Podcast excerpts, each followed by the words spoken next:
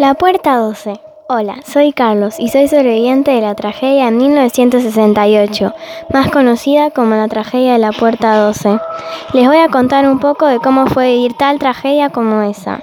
Era 23 de junio de 1968 y yo y mi grupo de amigos estábamos en el estadio de River Plate viendo un verdadero clásico, River vs Boca. Estábamos todos muy emocionados ya que ese día fue la primera vez que íbamos a la cancha a ver a nuestros ídolos, con tan solo 10 años de edad.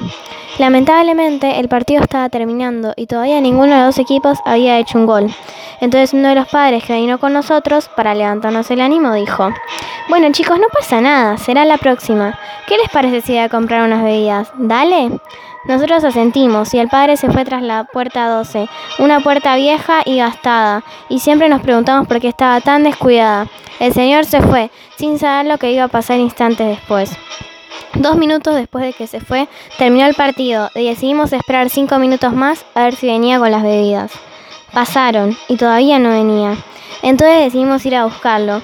Nos estábamos dirigiendo a la puerta y vimos que había mucha gente en un semicírculo alrededor de la salida. Decidimos ir a ver qué ocurría. Resulta que la gente estaba intentando salir porque hubo un error de organización que impedía la salida a la calle. Asustados, todos los que estábamos todavía en el estadio empujamos la puerta. De repente se escucha ruido. Fue como una avalancha abajo donde estaban los, los molinetes que dejó sin vida 71 personas, entre ellos el padre de mi amigo y 61 heridos.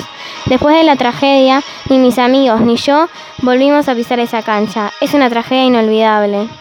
Muchos dicen que el día que se cumple un año más tarde de la tragedia aparecen prendas de ropa o que suceden hechos sobrenaturales. No creo que eso sea verdad, pero cada uno cree lo que quiere.